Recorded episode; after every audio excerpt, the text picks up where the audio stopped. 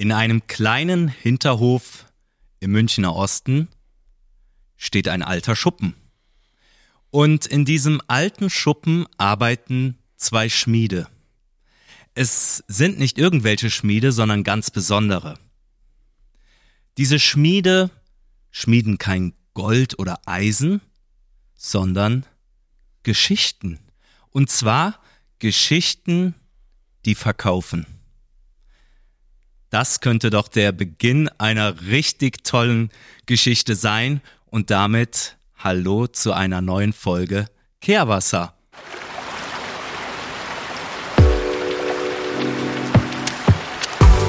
Kehrwasser, der Podcast für deinen Perspektivwechsel von und mit Timo Kahl.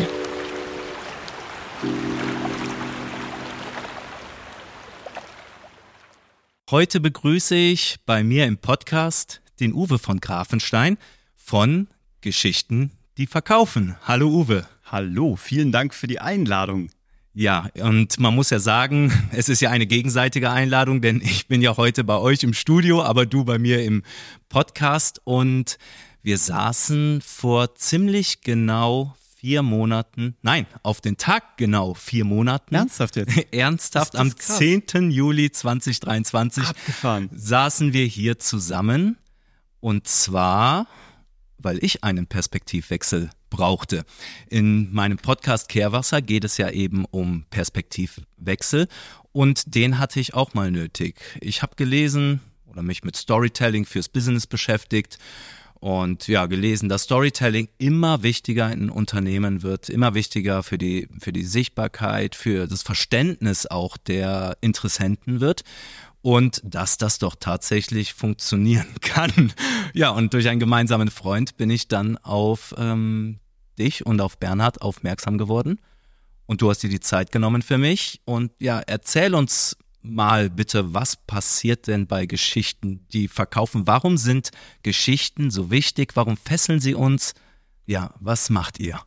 Cool. Also vielen Dank nochmal. Lustigerweise sagst du, dass wir Schmiede sind. Darüber haben wir noch nicht nachgedacht, weil wir in Wirklichkeit, dieser Schuppen hier hinten ist nämlich eine Backstube, eine ehemalige. Also ernsthaft jetzt. Wir haben nämlich da vorne eine Bäckerei, die aber heutzutage beliefert wird. Aber hier hinten, wo wir gerade sitzen im Studio, standen hier so längs zwei große Backöfen und hier wurde wirklich gebacken. Also wir sagen aus, aus Spaß, wir, äh, wir sind die Story-Bäckerei.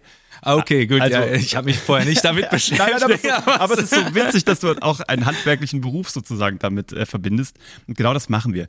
Wir sprechen immer vom goldenen Handwerkszeug, eigentlich was Unternehmer oder Unternehmen, also was nicht mehr nice to have ist, sondern was ein must have ist. Also ich glaube, es ist mittlerweile vielen klar geworden, ähm, dass du halt einfach, wenn du gerade Marketing machst, wenn du Angebote hast und die mit Zahlen, Daten, Fakten irgendwie probierst zu verkaufen, da kommst du nicht so weit, weil einfach das Grundrauschen an Kommunikation sehr hoch ist. Und ähm, wir wissen mittlerweile so auf so einer neurobiologischen, chemischen Ebene, was Geschichten mit uns tun. Zum einen bleiben sie 22 mal länger im Kopf und besser erinnerungsfähig als Zahlen, Daten, Fakten. Das weiß man auch von so Gedächtnisweltmeistern. Wenn die sich so eine Zahl mit 50 Stellen merken müssen in wenigen Sekunden, dann tun die das anhand einer Geschichte. Die verknüpfen Zahlen mit Gegenständen und laufen dann durch ihr Zimmer oder durch, ja, ihren, genau. durch ihre Wohnung. So, und die erzählen sich eine Geschichte. Man weiß aber mittlerweile auch, dass äh, Storytelling der unfaire Wettbewerbsvorteil ist, weil durch eine gute Geschichte wird das Liebeshormon Oxytocin ausgeschüttet.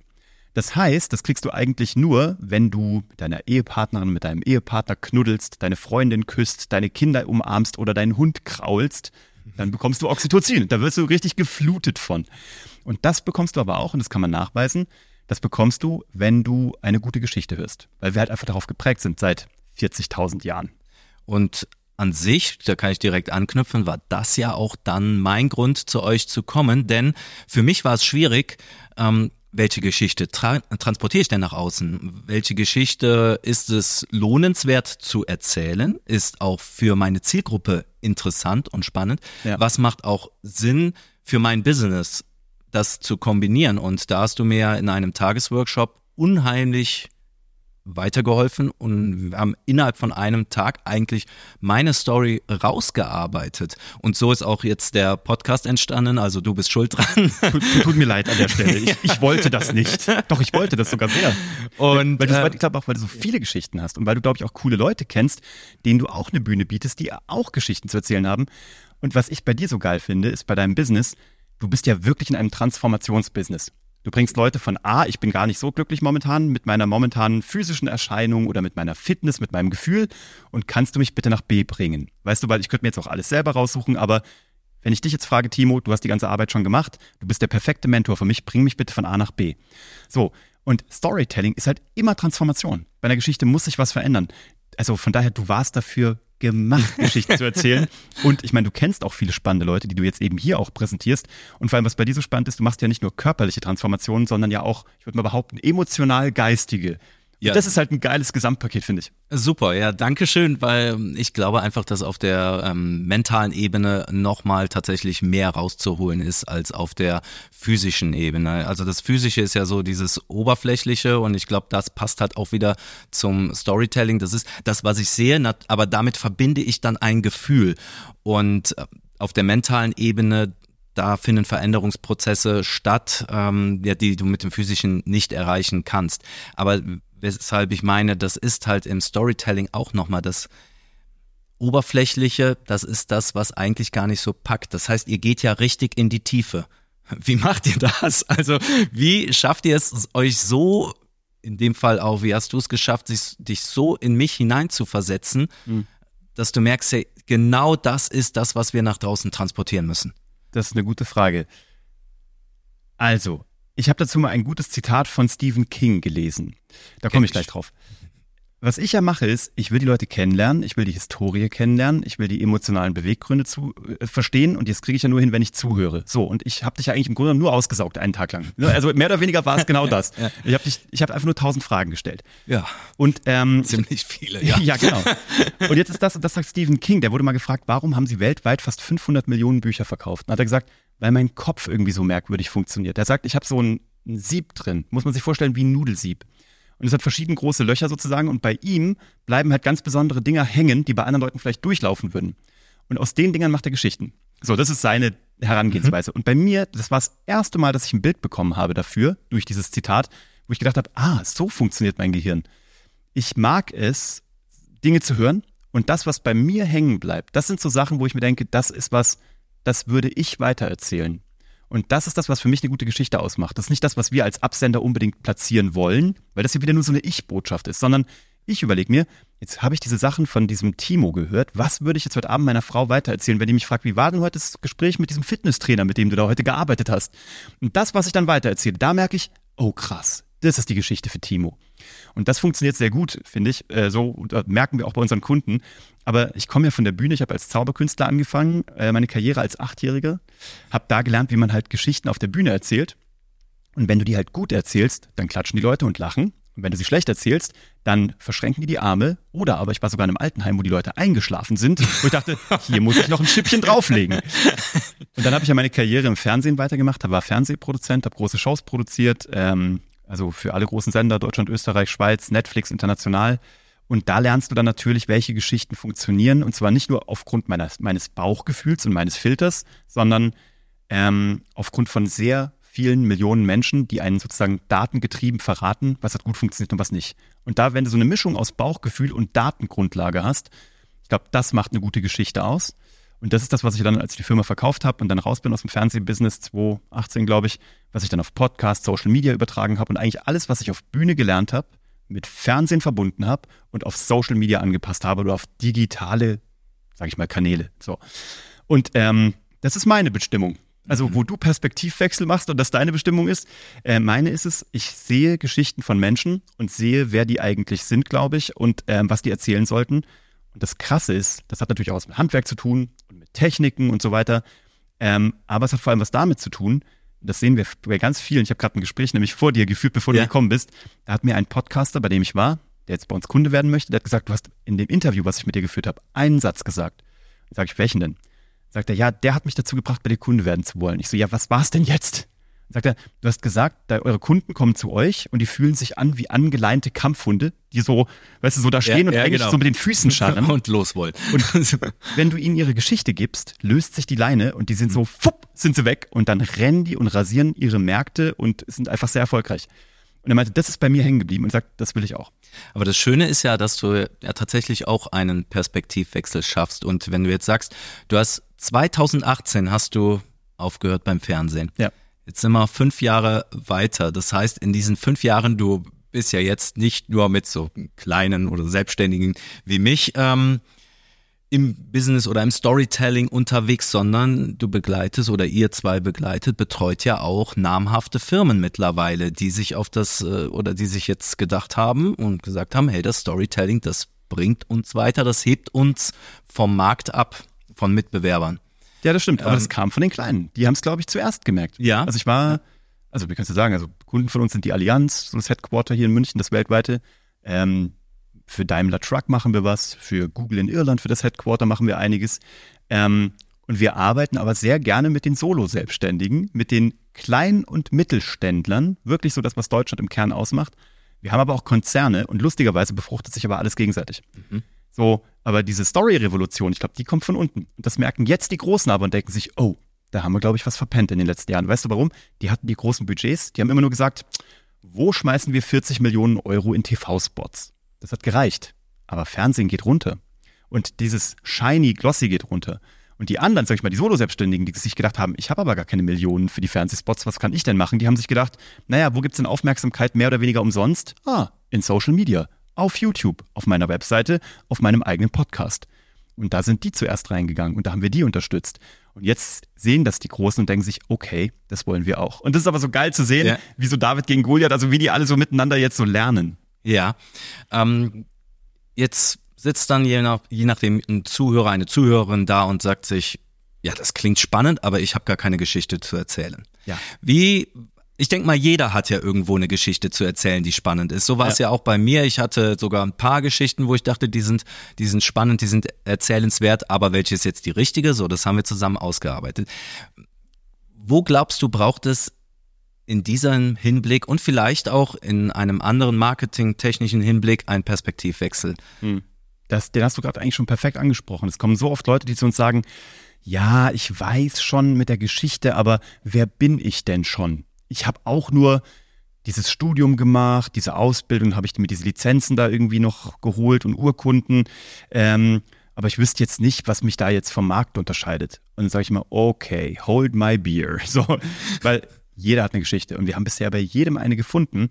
Was die meisten Menschen total, und das ist der wichtigste Perspektivwechsel, was die, was die missverstehen ist, ähm, in Deutschland denkt man so Außergewöhnlichkeit oder Talent sei was wie, wie wenn man halt wie Michael Schumacher damals Auto fahren konnte oder aber wie wenn man irgendwie Serena Williams ist und da irgendwie Tennis spielen kann. Die vergleichen sich mit sowas, wenn sie sagen, ich bin gar kein Talent. Aber dann denken die an sowas. Das ist aber nicht das. Das sind die oberen 0,111, was auch immer Prozent. Ne? Das, das ist nicht die Realität. Sondern was wir den Leuten sagen ist, du hast jetzt Wissen generiert, ja, super, aber du hast ja eine Historie. Und durch deine Historie und durch dein Wertesystem und durch deine Erfahrungen und auch deine Fehler, die du zum Glück gemacht hast und die Learnings, die du daraus gezogen hast, guckst du auf die Welt, wie niemand anders auf die Welt guckt. So. Und das ist dein genetischer ähm, Story-Fingerabdruck, den niemand nachmachen kann.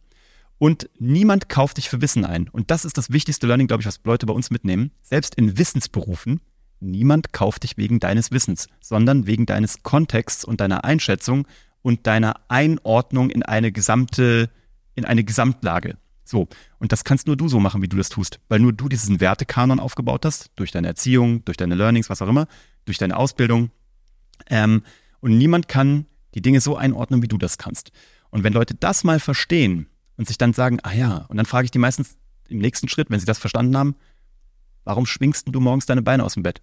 Warum machst du das? Entweder warum tust du dir das an oder warum kommst du denn jeden Morgen mit so einem Smile ins Büro und, und reißt die Welt aus den Fugen? Und dann sagen, ja, weil ich das dann und dann sagen sie so, dann sage ich, das ist deine Geschichte und dann sage ich, ja, aber das kann ich doch so nicht sagen, das ist doch viel zu persönlich. Und dann sage ich, nee, das ist das, was man im Marketing auf Neudeutsch USP nennt. Unique Selling Proposition sozusagen. Das, was so ein beklopptes neudeutsches Wort ist dafür. Ähm, aber das ist die Magie. Du, du machst den Unterschied. Ja. Und dafür müssen sich, glaube ich, noch viel mehr Menschen trauen, ein Personal Brand zu werden. Und das zu ihren eigenen Konditionen und zu ihren eigenen Regeln, die sie festlegen dürfen. Ich glaube, das ist ein guter Punkt, den du da sagst. Aber ich glaube, es ist eben auch schwierig und äh, dass Voll. ihr da aber auch die, die richtigen Ansprechpartner seid, sonst wäre ich ja nicht zu euch gekommen. Ähm, Aber es ist etwas Schönes, was du sagst, weil das ist ja auch genau etwas, was ich in meinen Coachings versuche zu vermitteln, nämlich, dass wir die Welt so sehen, wie wir sind und nicht, wie sie ist. Das heißt, wir sehen sie Genial. eben aus unseren Erwartungen, aus unseren Erfahrungen heraus. So, und da glaube ich, ist es eben nicht nur im Coaching wichtig, einen Blick von außen zu bekommen, äh, um mal ja diesen Perspektivwechsel, um mal raus aus seinem Kehrwasser äh, zu kommen, wo man sich so wohlfühlt und wo eigentlich alles ja vielleicht so so ein bisschen gemütlich ist, aber es läuft der, der Fluss läuft an einem vorbei. So der mhm. Fluss des Lebens läuft an einem vorbei und da schaue ich das, aber ich, ich fühle mich hier irgendwie fühle ich mich wohl, aber irgendwie will ich auch raus. Vielleicht auch da dieses dieses Bild von dem Hund, wo du sagtest so okay, wenn ich jetzt hier aus diesem Kehrwasser rauskomme in den Fluss, dann geht's halt ab. Ja. So und ähm, da genau das zu schaffen und damit der Hilfe von euch, also ich glaube, da braucht's halt schon eigentlich eine externe Hilfe, um um eine andere Perspektive, einen anderen Blickwinkel zu bekommen, um eben auch aus meiner Welt rauszukommen. Ich weiß noch ganz genau, das fällt mir jetzt gerade nämlich ein, mhm. ich weiß noch ganz genau, wie wir das erste Telefonat hatten, wo du meintest, ihr bietet ja auch einen Online-Kurs, äh, Online-Workshop an über ja zwölf Wochen genau. oder was? Über zwölf Wochen. Und wo ich dann meinte, ne, Uwe, das ist schön und gut und ich glaube, dass das einen riesen Mehrwert hat, aber ich bin an einem Punkt, wo ich nicht mit mir selber arbeiten kann oder möchte, weil ich immer zum gleichen Ergebnis komme. Ja. Ich brauche einen Sparringpartner, ich brauche jemanden, der einen Blick von außen drauf wirft, jemanden, der mir sagt, wie ich wirke und vor allem jemand, der mich nicht kennt. Weil von den Leuten, die mich kennen, höre ich immer das Gleiche und bleibe in meinem Kehrwasser drin. Also ich brauche jemanden, der da, ja, der einfach mir ganz objektiv den Spiegel vorhält oder der mir sagt, hey, wenn ich deine Website anschaue, dann kommt bei mir das und das rüber. Wenn ich dich aber gegenüber habe, dann kommt bei mir das und das an. Ja, du mal eben auch sagt, weg von dem, von den Werten, von dem, dem Sachlichen, von dem Fachlichen, es sind letztendlich sind es ja die Emotionen, die, die wir triggern müssen ja. Äh, im Storytelling. Ich sage jetzt, die wir triggern müssen, also die ihr ja. herausfindet zu triggern. Voll. Nein, die Leute, wir haben so ein geniales Schaubild, was wir immer bei den bei unseren Keynotes als Sprecher benutzen wo du immer so die linke Gehirnhälfte hast, die ja dann so für Zahlen, Fakten und Logik zuständig ist und die rechte dann so für Emotionen, Relevanz und so. Und wenn wir fragen, wo werden denn Kaufentscheidungen getroffen, dann sind die sich immer sicher, dass das links ist, weil da wird ja der Preis entschieden. Überhaupt nicht. Das ist ja totaler Kokolores. man weiß ganz klar, dass Kaufentscheidungen in der emotionalen Hälfte getroffen werden. Der Kopf sich danach dann aber alles logisch sozusagen nachrationalisiert und sagt, das war aber wirklich ein gutes Angebot und ein sehr kostengünstiges und da habe ich aber wirklich alles richtig gemacht, faktenbasiert. Das ist natürlich ein Quatsch. Es war der Bauch, der entschieden hat. Ja, wenn ich durch, äh, durch ein Geschäft gehe und äh, ja, also ich bin schon sehr für Designs empfänglich. Voll, ich sehe das wie du, total. Ich glaube auch, dieser Blick von außen ist super wichtig, weil leider wurde mir diese Woche meine große Illusion geraubt. Es gibt dieses schöne Zitat von äh, Albert Einstein, der gesagt hat, wenn man immer das Gleiche tut und dabei andere Ergebnisse genau. erwartet, das ja. ist die reinste Form des, des Wahnsinns. Aber angeblich war es gar nicht Einstein. Das wurde mir diese Woche nicht genommen. Nicht im Ernst. Ich habe das auch immer so gepostet tatsächlich. Nein, das ich auch. Mal. Heute hat mir aber einer erzählt, ähm, nee, gar nicht, vorgestern hat mir einer erzählt, dass das wohl gar nicht von Einstein ist. Also man weiß jetzt aber auch gar nicht genau wer. Also es gibt wohl irgendwie auch noch Brecht, der eventuell sowas gesagt haben könnte. Aber Mist, ich werde es weiterhin mit Einstein verkaufen. Ja gut, da gibt's auch mehrere Zitate. Es klingt dann auch schlauer, es, ja, es, klingt doch schlauer, voll. wenn Einstein das sagt. Oder einfach irgendwann sage ich, ich hab's gesagt. Vielleicht, ja. ich eigne mir das einfach voll an. Oder Konfuzius, einer von beiden. Entweder Uwe oder Konfuzius.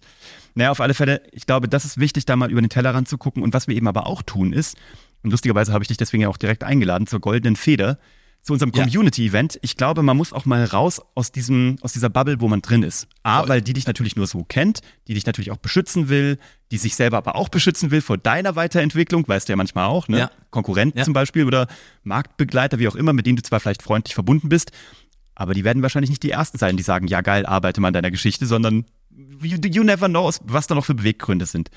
Aber deswegen probieren wir die Leute auch relativ schnell bei uns in die Community reinzuziehen. Und jetzt haben wir ja gerade hier in München die Goldene Feder als Community-Event im Ballsaal veranstaltet. Super Event, also ja, das, mich, dass du da warst. Das, das war schon toll. Also das habe ich auch nicht erwartet in dieser Form. Ja, also cool. wirklich ja, freut mich richtig mehr. klasse. Ja, und da geht es uns darum, dass da eben Leute aus diversen Branchen einfach sich austauschen können und sagen können, was ist bei ihnen mit Storytelling passiert? Was hat wirklich geholfen? Was waren noch so zwei, drei Hacks des Jahres, die wirklich Umsatz gemacht haben, also Ja. messbar. Deswegen heißt es ja auch Geschichten, Komma, die verkaufen und nicht nur wir erzählen lustige, bunte Geschichten. Na, dann- das ist halt schon echt krass, wenn man das sich mal anhört, ähm, was da passiert, was da möglich Verrückt, ist. ne? Eine kleine Umstellung. Ja. Aber ich glaube, was halt auch wichtig, auch wie im Trainings, wie im Coaching-Prozess, eben Ja. sag's schon, ist, dass es ein Prozess ist und dass Ja. es eben, dass man die Story natürlich ähm, vielleicht an einem Tag kreieren kann, aber dass danach dann trotzdem das Dann geht also- leider erst die Arbeit los. genau. Man muss es ja nach außen tragen. Es ist ja nicht so, ich habe jetzt die Story und dann sie ja alle wie zu wenn mir. du, wenn du für Leute halt sagst, okay, oberer Rücken, da kann ich dir einen Trainingsplan schreiben, dann habt ihr den zwar ausgearbeitet, Ja. aber das Blöde ist, dass er dann noch trainiert werden muss. Ja, und ich habe, ich erlebe es auch immer wieder im, im, im Coaching tatsächlich, dass wir in der Stunde da sitzen, dann arbeitet das auch, im Kopf arbeitet ja wahnsinnig viel nach. So ging es mir ja auch nach unserem Tag. Es hat wahnsinnig viel, der, der war dicht, der Kopf, es hat gearbeitet. Am Abend habe ich dir direkt wieder geschrieben, sag ich, boah, jetzt habe ich wieder eine neue Idee. Und so ist es, äh, oder was heißt eine neue? Ich habe eine Idee dazu. So, mir sind direkt Gedanken gekommen. Und so ist es beim Coaching eben auch, dass die meine meine Kunden gehen raus und da arbeitet enorm viel. Die Gedanken, die rattern. Und dann ist es aber auch daran, die Hausaufgaben zu machen, sozusagen die Übungen für zu Hause zu machen, sich hinzusetzen, die Fragen zu beantworten, sich damit nochmal zu beschäftigen. Denn dann bringt's halt nichts, ähm, wenn ich nur da sitze, sage, ich habe das jetzt super, ich saß jetzt eine Stunde da im Coaching, habe auch echt coole Erkenntnisse äh, mitbekommen, Aha-Momente gehabt und äh, ja, dann schaue ich mal, was nächstes Mal passiert. Also das ist bei euch ja genauso. Die perfekte Parallele. Wir sagen immer, Storytelling ist das eine, aber Storydoing ist das Wichtigere. Und ich glaube, das ist genau bei dir auch. Also man sagt ja auch immer, also viele Leute sagen ja auch immer, ich wollte an meiner Marke arbeiten und dann haben die sich ein Logo gebastelt. Ja, Ja, ja, oder super. basteln lassen und sagen, das ist jetzt die Marke. Ja. Aber das ist ja keine Brand. Also eine Marke ist halt tun, handeln, aktiv sein. Und das ist im Coaching ganz genauso. Und ähm, das ist doch eigentlich irgendwie eine, eine ganz schöne Parallele, ehrlich gesagt. Ja, und ich muss auch sagen, wo du sagst, äh, eben jetzt mit der, mit der Brand und gerade im Coaching und im Training ist es ja so, es sind keine geschützten Begriffe. Und ich habe mit dem Personal Training habe ich ja angefangen und habe da schon gemerkt, wie umkämpft der Markt ist und eben wie viel ja, sagen wir mal, Schrott auf dem Markt aber auch ist, weil ich eben diesen Begriff nicht geschützt habe. So. Und dann bin ich ins äh, mehr und mehr ins Coaching reingegangen, habe mich da auch immer weiter äh, gebildet und weiterentwickelt und geschaut, dass es auch fundierte Ausbildungen sind, dass da etwas hintersteckt, dass das nicht nur ein Wochenend-Workshop ist. So, das Problem, sage ich mal, oder die Herausforderung ist die gleiche. Wie unterscheide ich mich vom Markt oder von denen, ähm, ja, die eben nicht diesen Background haben. Und das war ja dann auch, wo ich gesagt habe, okay, Storytelling ist da eigentlich schon etwas Geiles, weil das macht nicht jeder und äh, wahrscheinlich irgendwann macht's jeder, weil es so erfolgsversprechend ist. Aber erst einmal ist es, du kommst auf die Website oder auf den äh, Social Media Kanal und siehst, irgendwas ist anders. Mhm. Und Ja. ich glaube, genau das zu schaffen, irgendwas ist hier anders oder warum spricht mich dieses Unternehmen, warum spricht mich dieser Typ Mhm. mehr an als der ganze Rest? Ja, und darum geht's ja eigentlich. Und das ist ja auch, das ist ja eigentlich eine Geheimwaffe, wenn man ganz ehrlich ist. Ne? Also das ist halt deine Charakter und das Also ich hoffe, dass es keine Coaches und Trainer jetzt hören, sonst ist die jetzt, Geheimwaffe. jetzt mal ganz kurz weghören. Wenn du da draußen Coach oder Trainer bist, hör mal bitte zu. Ja. Hör mal aus, meine ich. Mach mal, bitte, mach mal bitte auf Mute. Nee, das ist ja, weißt du, das Coole ist, die Ausbildung, im besten Fall könnten sie ja auch noch kopieren. Die Zitat, also die, die Zertifikate könnten sie dir ja nachmachen. Die kann man bei dir auf der Webseite ja sogar einsehen. Man könnte ja, Ja. deinen, also über viele Jahre komplett deinen Lebenslauf kopieren. Ja. Aber dich kann man halt nicht kopieren. Ja. Und das ist die Magie. Und deinen Schnack, wie du redest, weißt du, also deinen Schmäh, wie man in Österreich sagen würde, das kann man auch nicht machen. Und ich meine, das machst du ja gerade auf Instagram so geil, finde ich. Da hast du ja eine deutlich klarere Kante als auf allen anderen Kanälen. Da machst du irgendwie sehr humoristische mit Sachen mittlerweile. Äh, immer aber natürlich du, ohne dich jetzt zu verbiegen und auch nicht für Effekthascherei, sondern einfach ähm, für Aufmerksamkeit zu sorgen und aber auch ein bisschen zu sagen, so bin ich. Und das ist genau das, wie ich das gerade wahrnehme. Da komme ich jetzt irgendwie dir nahe, weißt du? Ja. Vorher kann man natürlich auch so Slides und so Bildchen machen mit, äh, mach für deinen oberen Latissimus drei Wiederholungen rückwärts gerichtet, links rumgedreht und was auch immer mit zwölf Kilo. Das ist zwar faktisch richtig dann wahrscheinlich, aber es erzählt mir über dich nichts. Und es macht dich auch für mich nicht mehrwertiger. Aber wenn ich jetzt auch diesen Podcast hier höre und mir denke, jetzt mal überlegen. Also ich habe jetzt drei Coaches in der Auswahl, die mich ähm, mindsetmäßig fit machen sollen. Und am meisten davon, wie der redet, gefällt mir dieser Timo. Ja, dann ist ja klar, wen die buchen. Weißt du, aber das Ding ist, das ist das, das Geile daran, wenn du die Geschichten mal rausträgst und dann auch dafür sorgst, dass sie digital sind, also immer verfügbar, dann arbeiten sie ja einmal 24 Stunden, sieben Tage die Woche, während du gerade wirklich in der Coaching-Session bist und arbeitest und nicht Marketing machen kannst. Also du hast dir so eine Content-Maschine aufgebaut und ähm, was sie tun, ist, sie äh, selektieren deine Kunden schon. Weißt du, weil Leute, die nicht darauf stehen, wie du redest in diesem Podcast, die werden dich nicht buchen. Aber mit denen hättest du trotzdem ein Kennenlerngespräch machen müssen. Das wäre unbezahlt gewesen. Die wären am Ende nicht happy gewesen, die hätten dich nicht genommen. Du hättest die vielleicht auch gar nicht so gerne als Kunden gehabt. Aber die, die dann kommen, die sich denken, so wie der redet, das kann ich mir auch vorstellen, dass wir mal irgendwie eine Stunde in der Woche miteinander reden in einer Coaching-Session.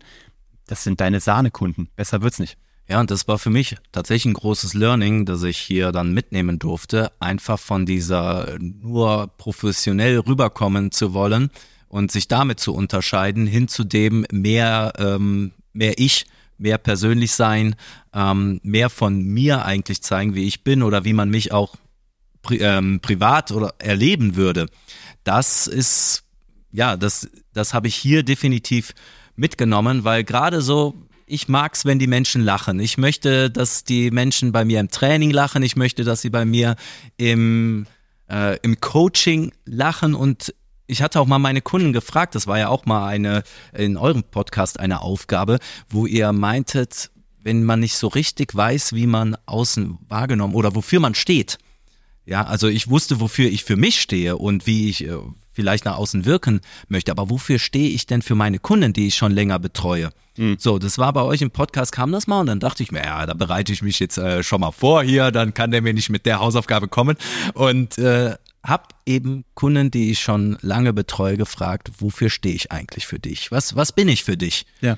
Und dann kam eben kamen tolle Antworten zurück und äh, echt schön, aber auch mehr Klarheit für mich. Und es war überall dieses, diese lockere Art, die sie geliebt haben und auch eben, dass man lacht und egal ob es jetzt eben bei einer Trainingsstunde oder Coachingstunde, man soll mit einem guten Gefühl auch rausgehen. Man soll mit einem, äh, egal wenn man jetzt auch einen schlechten Tag hatte und du kommst rein, bist eigentlich total angepisst und gehst aber raus und sagst hinterher, super, dass wir die Stunde hatten. Und das ist etwas, was ich damit, was ich mitgeben, was ich vermitteln möchte, was, ja, was ich, was ich schenken möchte. Und ja, das war eigentlich dieses, was ich jetzt mehr gemacht habe, auch ähm, im Social Media, das mehr zu projizieren, auch da eben für ein bisschen auch Lacher mal zu sorgen. Für die, die es lustig finden, andere finden es nicht lustig, ist aber auch okay. Ja, aber die wären dann mit dir auch in der Stunde wahrscheinlich so nicht zurechtgekommen. Und das ist ja das Geniale. Ja. Aber, und das ist eigentlich das beste Learning, was du da gerade sagst wir sind ja alle Storyteller. By heart, by nature. Wir sind alle Geschichtenerzähler, weil wir kommen nach Hause und sagen, Schatz, weißt du, was heute passiert ist? Oder du gehst, weißt du, deine, deine Kinder gehen abends ins Bett und sagen, Papa, kannst du mir noch eine Geschichte erzählen? Voll, und du denkst ja. dir so, okay, äh, es war mal ein Regenwurm. Ja, Keine Ahnung. Du erfindest ja dauernd Geschichten und du erzählst dir auch selber dauernd Geschichten davon mal abgesehen, ne? Also laut oder leise sozusagen. Aber wir tun das ja eh schon und wir sind ja schon so, wie wir sind. Die Frage ist nur, steht das schon in einem digitalen Schaufenster. Ja. Also, dass Ja. Leute, die bei dir sind in der Stunde, die kriegen dich so mit. Leute wie aus deinem Umfeld, die wissen, dass du so bist. Aber ich sehe ja immer nur von außen eine Webseite oder ein digitales Schaufenster und meistens, und das sehen wir halt, ist das noch nicht perfekt dekoriert. Weißt du warum? Weil du ja denkst, ja, ich bin ja so, das muss ich ja jetzt nicht nochmal extra sagen. Mhm. Aber das ist halt, weil du zu viel über dich weißt. Du bist halt in deinem eigenen Timo-Hamsterrad sozusagen. Ja? Ja, Du ja. erzählst Dinge auch schon gar nicht mehr, weil die für dich halt so belangt. Das ist für dich das kleine Einmaleins. Für andere Leute da draußen ist es aber Rocket Science und die würden halt gerne mehr von dir sehen. Deswegen sagen wir immer, man muss sich das vorstellen wie ein Geschäft. Es gibt ein Schaufenster, es gibt einen Verkaufsraum und ein Lager. Und wir sind ganz häufig aber so dabei, dass wir denken so, oder wir sehen das bei Kunden halt, dass man denkt, warum sind die guten Sachen hinten im Lager? Also weißt du, deine Philosophie, deine Welt, deine Sicht, deine Welt auf die Sicht, äh, deine Sicht auf die Welt, deine, deine, dein, alles deine USPs, alles, was dich ausmacht, ist im Lager, weil du denkst dir, ja, Mai, ich habe jetzt schon so oft erzählt oder das interessiert die doch nicht. Aber eigentlich gehört's ja in den Showroom. Nummer eins, das Problem ist nur, den Showroom betritt ja niemand, weil je, niemand macht ja die Tür auf und geht rein, sondern die wollen erstmal Die wollen mal sehen, gucken. ja, die wollen halt, verzaubert mich dein Schaufenster. Und wenn mich das verzaubert, dann komme ich auch gerne in deinen Showroom. So, aber bei den meisten Leuten ist das Schaufenster nicht dekoriert. Und selbst wenn es dekoriert wäre, ist der Showroom nicht dekoriert, weil die guten Sachen im Lager sind. Und wir gucken, dass wir vom Lager alles nach vorne packen ins Schaufenster, damit Leute mal überhaupt die, die Klinke runterdrücken im digitalen, in der, digitalen Ja, Welt ja. und sagen, ich will den oder sie mal kennenlernen. Ja. Und wa- kennst du hier vom Galeria Kaufhof äh, Ja, die, voll. die steif, die Ja, ja. steif, genau, jetzt, jetzt bald kommt sie wieder, zu Weihnachten. Das, Ja. das Ja, Weihnachtsschaufenster. das verzaubert. Das verzaubert. Wir sagen immer, du musst, egal in welcher Branche du bist, und selbst wenn du in einer trockenen Technologiebranche bist, du musst gucken, dass dein Schaufenster wie das Steif-Schaufenster zu Weihnachten mit diesen Animatri Animatronics-Puppen ist, wo drei Generationen davor sind und sogar der 15-Jährige, der sich für alles zu cool ist, das auf TikTok streamt und es irgendwie cool findet. Ja. Und wenn du das hinbekommst, ähm, dann entfliehst du deiner Konkurrenz meilenweit entweg und vor allem bist du ganz klar positioniert und du bist unterscheidbar, auch in einer Branche, wo es vielleicht mehrere wie dich gibt oder wo es schwierig ist, von außen eine Unterscheidung herzustellen. Und dann, das ist dann ein gelutschter Drops. Ja. Du hast jetzt auch eben gesagt, die äh, Kinder, ich kenne das selber von meinem Sohn, eben Papa Geschichte erzählen. Warum glaubst du, faszinieren aber auch uns Erwachsene Geschichten immer noch so? Gute Geschichten tatsächlich. Ich glaube, A, weil du halt wirklich dieses, diese Flut bekommst, diese Oxytocin-Flut. Ja, Und ich glaube, das das ist Hormonelle? Ich glaube schon, dass es so ein bisschen, dass du dir dadurch deinen Kick holst. So. Okay. Dann ist es halt so, wir sind halt, ich habe neulich wieder diesen Comic gelesen von Yuval Harari, ähm, der, zu, ne, also zu, der Comic begleitend zum Buch.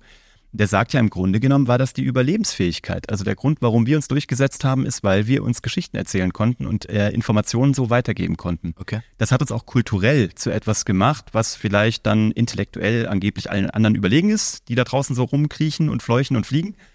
Ähm, wir machen das jetzt seit 40.000 Jahren und wir haben halt ähm, Informationen uns erst am Lagerfeuer weitergegeben, dann haben wir irgendwann mal so Höhlenmalereien gemacht, dann haben wir Hieroglyphen irgendwo reingekloppt, dann haben wir das Ganze auf Papyrus gedruckt, dann haben wir eine Buchpresse erfunden und das Ganze, das Ganze ging dann weiter über Harry Potter Filme, dann Internet und heute TikTok. So, und das ist so der Erzählstrang, wie wir Menschen uns Geschichten erzählen.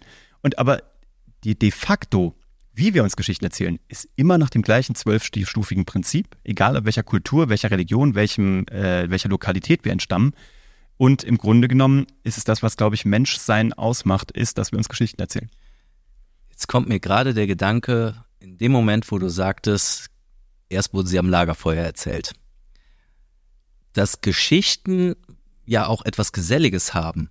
Das heißt, wenn ich eine, ich, ich erzähle ja keine Geschichte für mich. Gut, gibt's vielleicht auch Menschen, die die Geschichten nur für sich so erzählen. äh, Aber ich erzähle ja Geschichten ähm, und habe dann Zuhörer. Ja. Oder, oder jem- ich erzähle gemeinsam eine Geschichte. Das heißt, es verbindet ja, Ja. Menschen. Auch wenn ich jetzt ins Kino gehe und mir einen Film anschaue, der nichts anderes macht, als eine Geschichte zu erzählen. Ähm, oder eben, ja, Netflix kann ich zwar alleine schauen, äh, aber ich kann es auch gerne mit Partner, Partnerin schauen oder mit der Familie. Und auch bei ähm, Social Media mit Instagram oder TikTok ist es ja letztendlich auch nichts anderes, wo du sagst, jemand postet etwas, aber warum postet er es, er oder sie es denn? Ja. Ne? Will ja doch irgendwas entweder bewirken, dass jemand das liked oder möchte es teilen. Ja. Naja, und es kann halt auch ganze, ganze Gesellschaften zusammenhalten. Überleg mal, also politisch sowieso, aber weißt du, erinner dich nochmal an diesen einen Sommer, den hatten wir mal in Deutschland, der wurde betitelt mit dem Wort Sommermärchen. Ja. Sommermärchen. Verstehst du? Das ist unfassbar. Da war eine ganze Nation zusammengeschweißt. Xavier Naidoo durfte damals noch öffentlich singen mit dieser Weg. Ähm, und das war einfach ein ganz großes Gänsehaut-Feeling. Sogar für mich, der ich von Fußball weder Ahnung habe, noch auch nur die geringste Emotion für diesen das- Sport vers- verspüre. Ich bin, ich fühl's einfach nicht. Ja. Aber da, Aber es war ein Gefühl, da musste ich fühlen. Ja. Da ging's, da ging's nicht. Da wurde ich gezwungen zu fühlen, weil die Geschichte so unfassbar stark ist.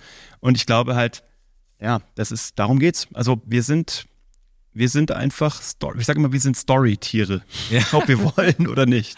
Jetzt macht ihr auch ein bisschen mehr noch als äh, Storytelling. Du kannst ja jetzt gerne das auch mal noch kurz uns äh, erzählen oder nutzen.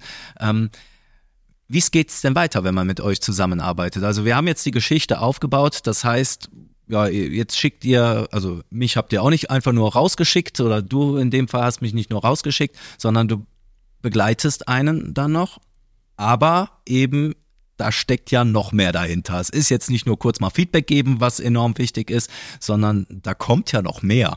Ja. Wir haben eigentlich so drei große Module identifiziert, weil wir uns jetzt ja auch gar nicht als Coaches sehen. A, haben wir beide keine Coach-Ausbildung, sondern wir haben halt eigentlich bisher immer Unternehmen aufgebaut, zum Teil zum Marktführer gemacht, zum Teil so unter die Top 5 gebracht in der Branche, dann verkauft, nächste äh, Unternehmen aufgebaut. Und in der Retrospektive haben wir einfach immer nur geguckt, was haben wir da eigentlich gemacht? Wir, waren, wir, wir sind ja klassisch Unternehmer, wir unternehmen was. Und wir haben halt wir benutzen Storytelling, wir benutzen Business Development. Wir sehen das aber sehr eng verknüpft. Wir gucken, wie können wir durch eine Geschichte eine Firma oder ein Unternehmen oder eine Karriere weiterentwickeln. Auch wenn jemand nicht eine Firma hat, sondern wir haben auch Karrieren weiterentwickelt und Menschen zum Beispiel Richtung Geschäftsführung positioniert. Hast du ja auch gesehen, den, den Guido, ne? Ja. Den ja. wir von, von Vertriebsleitung zum Geschäftsführer auch begleiten durften durch gute Geschichten. Und das ist das, was wir tun. Wir schauen, wie stellen wir da Wachstum her. Und das erste Modul ist halt Geschichten, die verkaufen. Da geht es darum, wie bekomme ich erstmal Aufmerksamkeit, meine eigene Geschichte, Sichtbarkeit, Reichweite von den richtigen Menschen. So, das ist Geschichten, die verkaufen. Danach kommt bei uns Strategien, die skalieren. Wir sind sehr ein, einfach gestrickt in, unser, in unserer Produktentwicklung. ähm, da geht es um das Thema Business Development, heißt nichts anderes als, jetzt habe ich diese Kunden, aber wie verarbeite ich die eigentlich? Also jetzt brauche ich irgendwie ein Programm, um die Leute da irgendwie mit den Daten einzupflegen. Ich muss meine Personenmarke weiter ausbauen. Ich muss E-Mail-Marketing machen. Ich muss Menschen digital irgendwie durch einen Funnel durchführen. Ich muss vielleicht ein Produkt entwickeln oder meine Produktkategorien entwickeln. Wo soll, wo will ich, was kann man kaufen? Ganz klein bis ganz groß. Und danach haben wir noch ein Programm, das heißt dann ähm, The Circle. Das ist ein sehr enger Kreis von jährlich nur fünf Unternehmern. Und die nehmen wir sehr eng auf einer täglichen Basis unter unsere Fittiche. Die wollen dann aber wirklich ganz individuell, wenn die beide Stufen durchhaben, dann richtig weitermachen. Also die wollen sich vielleicht als Unternehmer nochmal neu finden oder überhaupt mal finden und ihre Unternehmen entweder in eine Verkaufsphase bringen oder in eine richtige Skalierungs- und Wachstumsphase. Das ist dann super individuell. Und daneben haben wir eben diese Einzelworkshops, die wir mit dir gemacht haben. Und was wir eben machen, ist wirklich viel Strategieberatung, mal immer wieder auch für den Kunden, für den großen Kunden und eben, dass wir auf der Bühne stehen und über ja. das Thema Geschichten reden. Das macht uns große Spaß. Das sind manchmal digitale Bühnen und sehr viel häufiger halt echte Bühnen, wo wir Sales-Teams begleiten, Jahresauftaktveranstaltungen machen, Schulungen machen, äh, auch von der Bühne runter. Äh, klassisch Sprecherbusiness, das macht auch total Bock. Wie lange geht dann so ein äh, Vortrag bei euch? In der Regel ist der so 45 Minuten plus nochmal 15 Minuten so eine Q&A oder so eine Panel-Session. Cool. Das ist so das Standardprodukt, was die Leute am liebsten haben. Ja. Ähm, das kann aber auch sein, dass es nochmal ein 90-minütiger anschließender Workshop mit einer kleineren Gruppe ist, wo es dann auch so ein bisschen mehr so ins Sparring geht, so ins Ping-Pong oder Mischformen daraus. Ähm, und das macht Spaß, weil das abwechslungsreich ist. Ja, cool, glaube ich. Uwe, jetzt ähm, schafft ihr sehr viele Perspektivwechsel für ähm, Unternehmer und Unternehmen. Was war denn in deinem Leben oder deinem Business für dich mal so ein Perspektivwechselmoment? Boah, da hatte ich schon einige. Das ist äh, gut, dass du das fragst. Ich habe ja das Gefühl, dass ich so alle sieben bis zehn Jahre meine Karriere abstreife wie eine Schlangenhaut, weil ich dann das Gefühl habe, also mein, ich bin kein Gamer, so gar nicht. Ich bin weder PlayStation verrückt gewesen damals noch Aber so Magic-Karten. Magic, da bin ich voll drin. Da, das ist was anderes. Das ist ein anderes Game. Okay. Da bin ich aber jetzt drin. Du hast absolut recht. Ich bin halt so ein Casual Gamer. Ich habe so Handy-Games, die ich jetzt auch schon seit fünf Jahren spiele, wo man einmal am Tag für zehn Minuten reingeht und Dinge tut. Aber obwohl ich nicht so ein Gamer bin, lebe ich meine Karriere so ein bisschen so von Level zu Level zu Level, bis der Endboss kommt, um hier an der Stelle Materia zu zitieren. Mhm. Ich mag es halt so, Karrieren durchzuspielen. Und ich habe halt eine Zaubererkarriere gehabt. Ich habe mit acht Jahren angefangen, mit 16 erstmal Geld damit verdient, mit 21 hauptberuflich Zauberkünstler gewesen, auch recht erfolgreich mit meiner eigenen Fernsehshow dann auf RTL 2. Und ähm, dann dachte ich mir, was soll jetzt noch kommen? Also ich werde jetzt nicht nach, nach Amerika gehen, ich werde jetzt nicht der zweite David Copperfield in Deutschland es gibt nur eine Handvoll Zauberer, die in Deutschland jemals ihre eigene Zaubershow hatten im Fernsehen. Was soll noch kommen? Das war für mich dann durchgespielt. Ich hatte es auch lange gemacht. Mhm. Dann bin ich im Fernsehen. Dann habe ich da fünf Jahre erst frei. Äh, Autor, Regisseur, Produzent, also Producer. Dann, das war auch gut. Dann bin ich gestartet mit der eigenen Produktionsfirma, war dann also Produzent. Das ist dann nochmal der, der höchste Step, den du da machen kannst. Hab dann, wie gesagt, den Fernsehpreis dort mal gewonnen, den Grimme-Preis gewonnen, die größte Gameshow der Welt mit Sylvester Stallone für Netflix produziert und dachte mir dann, was soll jetzt noch kommen? Weißt du, ich habe mit Joko und Klaas gearbeitet, was sollte noch kommen? Dann war das durch. Und ähm, jedes Mal habe ich halt da einen Perspektivwechsel mitgenommen. Einmal von dieser Zaubererkarriere auf dieses, ähm, sag ich mal, Film-Fernsehen-Business. Ähm, dann daraus Und das war eigentlich, hat, hat sich auch jeder an den Kopf gepackt. Ich war da auf dem Peak der Karriere sozusagen, ne? Fernsehpreis, Grimme-Preis. Das war halt immer, wenn da, wo alle gesagt haben, warum zur Hölle? Jetzt macht das Ding doch durch bis zur Rente. Aber ich dachte mir, da war ich damals, als ich verkauft habe, war ich, äh, lass mich nicht lügen, 38. Mir so, da ist die Rente leider noch sehr weit entfernt. Ich habe halt sehr jung angefangen. Ja. Ne? Und dachte mir, da, da drehe ich ja durch. Ich, hab, ich, ich brauche was Neues. Ich brauche halt immer wieder den Perspektivwechsel. Ich brauche immer wieder einen neuen Ansatz und ich frage mich halt auch immer, war das bisher Glück oder, oder lässt sich das wiederholen? Und bisher hat es bis jetzt jedes Mal über, äh, wiederholen lassen. Und man macht natürlich auch jedes Mal wieder neue Fehler, aber man spart sich mit jeder weiteren Runde, mit jedem neuen Level natürlich andere Fehler. Du kommst schneller jetzt sozusagen auf neues Erfolgslevel. Machst natürlich auch neue Fehler, die dich auch wieder stärker und wertvoller machen. Ähm, aber es gibt eine gewisse Systematik hinter dem Erfolg, sage ich mal. Und das ist irgendwie spannend zu sehen. Ähm, und deswegen Jetzt mache ich das hier und mhm. äh, auch erst im dritten oder vierten Jahr tatsächlich. Also hier noch einiges vor. Und wir haben halt auch wieder ganz klare Ziele, die wir erreichen wollen. Ich bin mal gespannt, wo mich der nächste Perspektivwechsel hinführen wird. Okay. Gibt es für dich mal einen Moment oder Zustand, wo du sagst, dann bin ich zufrieden? ich habe neulich wieder dieses dumme, dieses dumme Bon mot gehört. Ich bin nie zufrieden, ich bin dankbar, aber nie zufrieden. Und das ist total bekloppt. Also ich finde, man kann zwischendurch auch gerne mal zufrieden sein. Mhm. Ähm, aber ich äh, habe schon eine gewisse äh, unst nicht unstet, Unrast sozusagen. Ja, also das hört sich da an. also ich bin auch, heute ist Freitag, wir nehmen das hier gerade am Freitag auf. Heute wird ein kurzer Freitag für mich, weil ich gleich mit meiner Familie äh, Mittagessen gehe und dann auch einfach mal den Laden zumache. Und dann bin ich auch einfach zufrieden und auch happy, dass die Woche vorbei ist. Ja. Und an diesem Wochenende werde ich keinen verdammten Gedanken auch nur ans Business verschwenden, nicht den geringsten. Das schaffst du. Ja, nicht jedes Wochenende, aber dieses Wochenende ganz klar. Ich Stark. weiß, es ist alles abgearbeitet, ich habe überall abgetickt. Nächste Woche weiß ich ganz klar, wie es losgeht. Ich habe auch, glaube ich, sehr gut gehaushaltet. Gelingt mir nicht immer. Äh, aber diese Woche habe ich gut energetisch, zeitlich und äh, stimmungstechnisch gehaushaltet. Ich kann hier ganz entspannt heute raussliden, so hoch die Hände Wochenende. Ähm, und dann muss ich dieses Wochenende auch gar nicht über irgendwas nachdenken und nichts erreichen und gar nicht. Ähm, ich bin eigentlich ziemlich zufrieden, ehrlich gesagt. Ich habe nur immer wieder Dinge, auf die ich Lust habe. Ich habe Dinge, auf die ich Bock habe, die zu erobern. Ich habe zum Beispiel jetzt was, das habe ich mir gestern überlegt. Ich ärgere mich, dass ich kein musikalisches Talent habe. Ich war früher im Kinder- und Jugendchor. Du kannst gerne mal äh, singen. Nein, lass es sein. das will ich niemandem antun. Aber singen ist noch das Beste von allem tatsächlich. Ich war mal echt ganz gut im Singen, aber ich würde so gerne produzieren können. Ich würde gerne Beats machen. Ich komme so aus dem Hip-Hop-Bereich, also da bin ich groß geworden mit, ja. mit deutschem Hip-Hop, internationalem Hip-Hop. Das ist das, was ich höre. Ich würde so gerne Beats produzieren können und Hip-Hop produzieren. Ich würde gerne mehr von Musik verstehen, aber ich habe Musik gehasst als Fach. Ich verstehe keine Musiktheorie. Es geht nicht in meinen Kopf. Mein Gehirn weigert sich, sowas zu verstehen ich habe das mittlerweile akzeptiert. Ich habe aber auch jetzt nochmal in einem letzten Approach Anfang des Jahres wie so ein Drumcomputer gekauft, mich in die, in die Software eingearbeitet, weil ich wissen wollte, kann ich das machen. Ich weiß jetzt, ich habe zwei, drei Beats produziert, ich weiß nicht, ob Freunde von mir aus Nettigkeit gesagt haben, dass es ganz okay ist oder ob es, weiß ich nicht. Ich Geh bin, mal zu jemand externen. Ich frage mal jemanden externen und dann, dann werde ich weinen. Nein, ich habe jetzt gemerkt, ich habe da Bock drauf, ich habe da Spaß dran. Die Ergebnisse sind okay, aber ich werde da nie gut drin werden. Aber jetzt kann ich es abhaken. Und das ist das, glaube ich, was mir mhm. wichtig ist. Ich will nur nicht irgendwie, ich habe nur einfach keinen Bock, später an diesen Punkt zu kommen, mir zu sagen, warum hast du es nicht wenigstens mal ausprobiert? So dieses, mein Leben ich probiere das so, dieses so, je ne regrette rien, so. Ich bereue nichts. Ich will einfach, wenn ich gehe, wann auch immer das sein mag, will ich einfach nicht da sitzen und mir denken, ach, kacke, hättest du es noch gemacht. So.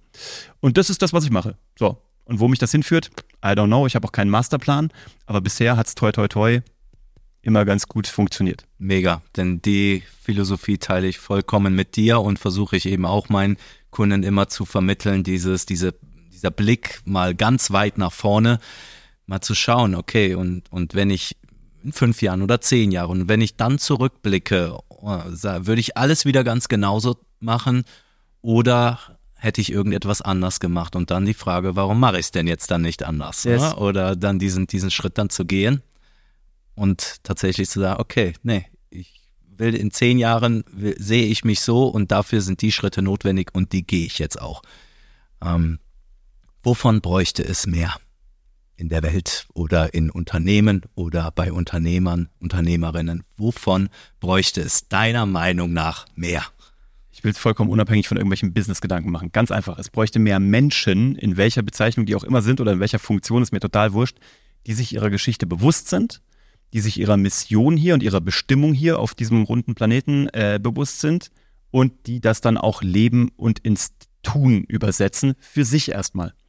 Weil ich glaube tatsächlich, ähm, es gibt so dieses schöne Sprichwort, es gibt ein dieses jüdische Sprichwort, ähm, wenn du eine Seele gerettet hast, hast du die Welt gerettet. Ist ja schon mal super, mit der eigenen Seele loszulegen und Ja. dann zu gucken, was ist die nächste Seele, die ich retten kann oder der ich helfen kann. Einfach ein Stück weiter auf dem Lebensweg jemanden von A nach B ein bisschen zu begleiten. Das kann dann beruflich sein, das kann aber auch ehrenamtlich sein, das kann freundschaftlich sein. Ich glaube, nur wenn ich meine Geschichte kenne und weiß, wofür ich stehe, kann ich anderen helfen, die Geschichte zu finden oder ihre zu gehen und zu schreiben. Und das multipliziert sich. Und ich glaube, das ist der einzige Weg auf diesem Planeten, der ja gerade, ich würde sagen, ein bisschen gebeutelt ist in vielerlei Couleur diesen Planeten jeden Tag ein bisschen wieder nochmal lebenswerter zu machen, als er eh schon ist und ja, Menschen noch ein bisschen glücklicher zu machen. Wovon bräuchte es denn weniger? Angst, Okay. Angst. Ich glaube, Angst ist katastrophal. Ich weiß, Angst ist wichtig und wir haben das evolutionär auch mitbekommen und sie ist total sinnvoll. Wird ja auch immer wieder getriggert in den Medien. Ja, und sie ist ja auch wichtig, aber sie ist halt auch in vielen Fällen einfach so rudimentär und ich glaube, da hat sich unser Gehirn leider nicht schnell genug mitentwickelt, weil die Angst vor dem Säbelzahntiger ist wichtig, aber die Angst vor den News ist nicht so wichtig, ähm, weil die News zum Teil auch einfach weit weg sind oder eben auch wenig mit mir zu tun haben, aber mich trotzdem in eine Lähmung bringen, damit ich in dem Gestaltungsspielraum, den ich habe, dann nicht mehr so aktiv bin. Und das fängt an bei mir, bei meiner Familie und dann die nächsten freundschaftlichen Umkreise, dann meine Kollegen. Und wenn ich aber in so einer Schockstarre bin, weil ich äh, durch Gestaltungsspielräume, die mir gar nicht möglich sind, weil ich da nichts tun kann, kriege ich vielleicht sehr schnell das Gefühl, ich kann dann auch in meinem unmittelbaren Feld nichts bewirken. Das ist blöd. Und davon braucht es weniger. Es braucht und aber das Lustige ist, ich ähm, habe mal sehr lange mit einem äh, Therapeuten, der auch Arzt war, gesprochen, der mir gesagt hat, würden die Leute nur einfach sehr viel mehr Sport machen, bis ihnen die Muskeln brennen. An der Stelle wird nämlich genau dieser Stoff verbrannt und eliminiert, der dir Angst macht. Ja. Und deswegen äh, hier der dringende Aufruf, wenn du an deinem Mindset und an deinem Körper arbeiten willst und auch noch dabei unängstlicher werden willst, dann ruf jetzt Timo an. Die Kontaktdaten findest du hier drunter oder überall, wo du seinen Namen eingibst, ähm, weil das ist auch wichtig. Und das merke ich auch, wann immer mein, mein, mein Sichtfeld zugeht, setze ich mich aufs Rudergerät zu Hause Ja. und wie ein Verrückter ziehe ich das Ding durch. Ähm, habe auch eine lange Kampfsport- und Kampfkunstkarriere hinter mir ähm, und da ist es mir immer gut gegangen und das sind so Momente, wo ich sage, das ist das, was es dann braucht. Ja, also es ist schon tatsächlich erstaunlich, äh, wie sich auch innerhalb einer halben Stunde oder einer Stunde das Gefühl ändern kann. Das ist, äh, ja, ich habe es jetzt auch wieder auf einem Workshop, den ich gegeben habe, vier Tage lang oben ähm, auf der Kraftarm in Österreich, 1350 Meter Höhe weg vom Alltagsstress und was wir gemacht haben, ist eine Kombination aus eben Ganzkörpertrainings und Coaching-Einheiten und Zeit, um den Kopf frei zu kriegen. Und ja, die, die Teilnehmer, Teilnehmerinnen kommen rein, sind erstmal total gestresst, kennen sich teils untereinander noch nicht und dann am ersten Tag ist immer so ein bisschen Spannung. Man sieht ja auch die Anspannung im Gesicht. Und spätestens nach der Sporteinheit ist wirklich so, das tut so gut. Und Gerard, das war jetzt super. Und wenn es dann an der frischen Luft ist, boah, noch mal mehr. Ja. Uwe, zum Abschluss, was möchtest du unseren Zuhörern, Zuhörerinnen mitgeben? Was würdest du ihnen empfehlen? Ähm,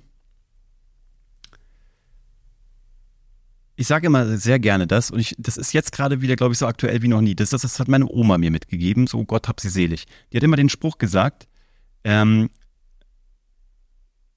mach dir nur Sorgen über die Dinge, über die du dir noch in fünf Jahren Sorgen machen würdest, beziehungsweise ähm, bereue nur die Dinge, über die du, äh, die du noch in fünf Jahren bereuen würdest. Und wenn man diese Perspektive so ein bisschen äh, sich mal vor Augen führt, dann gibt's in meinem Leben tatsächlich gar nichts, wenn ich rückblickend sehe, fünf Jahre und mehr. Ich bereue nichts, was ich vor fünf Jahren und mehr getan habe. Und ich habe auch keine Sorgen mehr, die ich vor fünf Jahren mal hatte. Und dann ist die Frage, wenn das doch so ist, warum sollte ich mich jetzt damit rumplagen? Also mehr Leichtigkeit bringt's dir. Absolut. Und es geht nur darum, den eigenen Weg zu finden zu mehr Leichtigkeit. Der ist für jeden, glaube ich, total individuell. Ja. Aber wenn du das hinbekommst in deinem Leben, zu wissen, wie komme ich in die Leichtigkeit, bada boom, dann hast du wahrscheinlich schon deine Lebensaufgabe mehr oder weniger erfüllt. Cool. Vielen, vielen Dank, Uwe. Und da kann ich jetzt nur sagen, wenn du dein Unternehmen oder dein Business erfolgreicher machen möchtest, wenn du deine Zielgruppe mit einem Schaufenster verzaubern möchtest, dann kommst du zu Uwe und Bernhard zu Geschichten, die verkaufen und entwickelst gemeinsam mit ihnen eine erfolgreiche Geschichte für dein Unternehmen, dein Business. Und wenn du deine persönliche Erfolgsstory schreiben möchtest, dann kommst du zu mir. Also, wenn du noch mehr spannenden Inhalt, interessanten Input und Aha-Momente zum Mitnehmen haben möchtest, dann abonniere meinen Podcast, empfehle ihn deinen Freunden und verpasse auch in Zukunft keine Folge mehr. Wir sehen und hören uns im Kehrwasser. Dein Timo.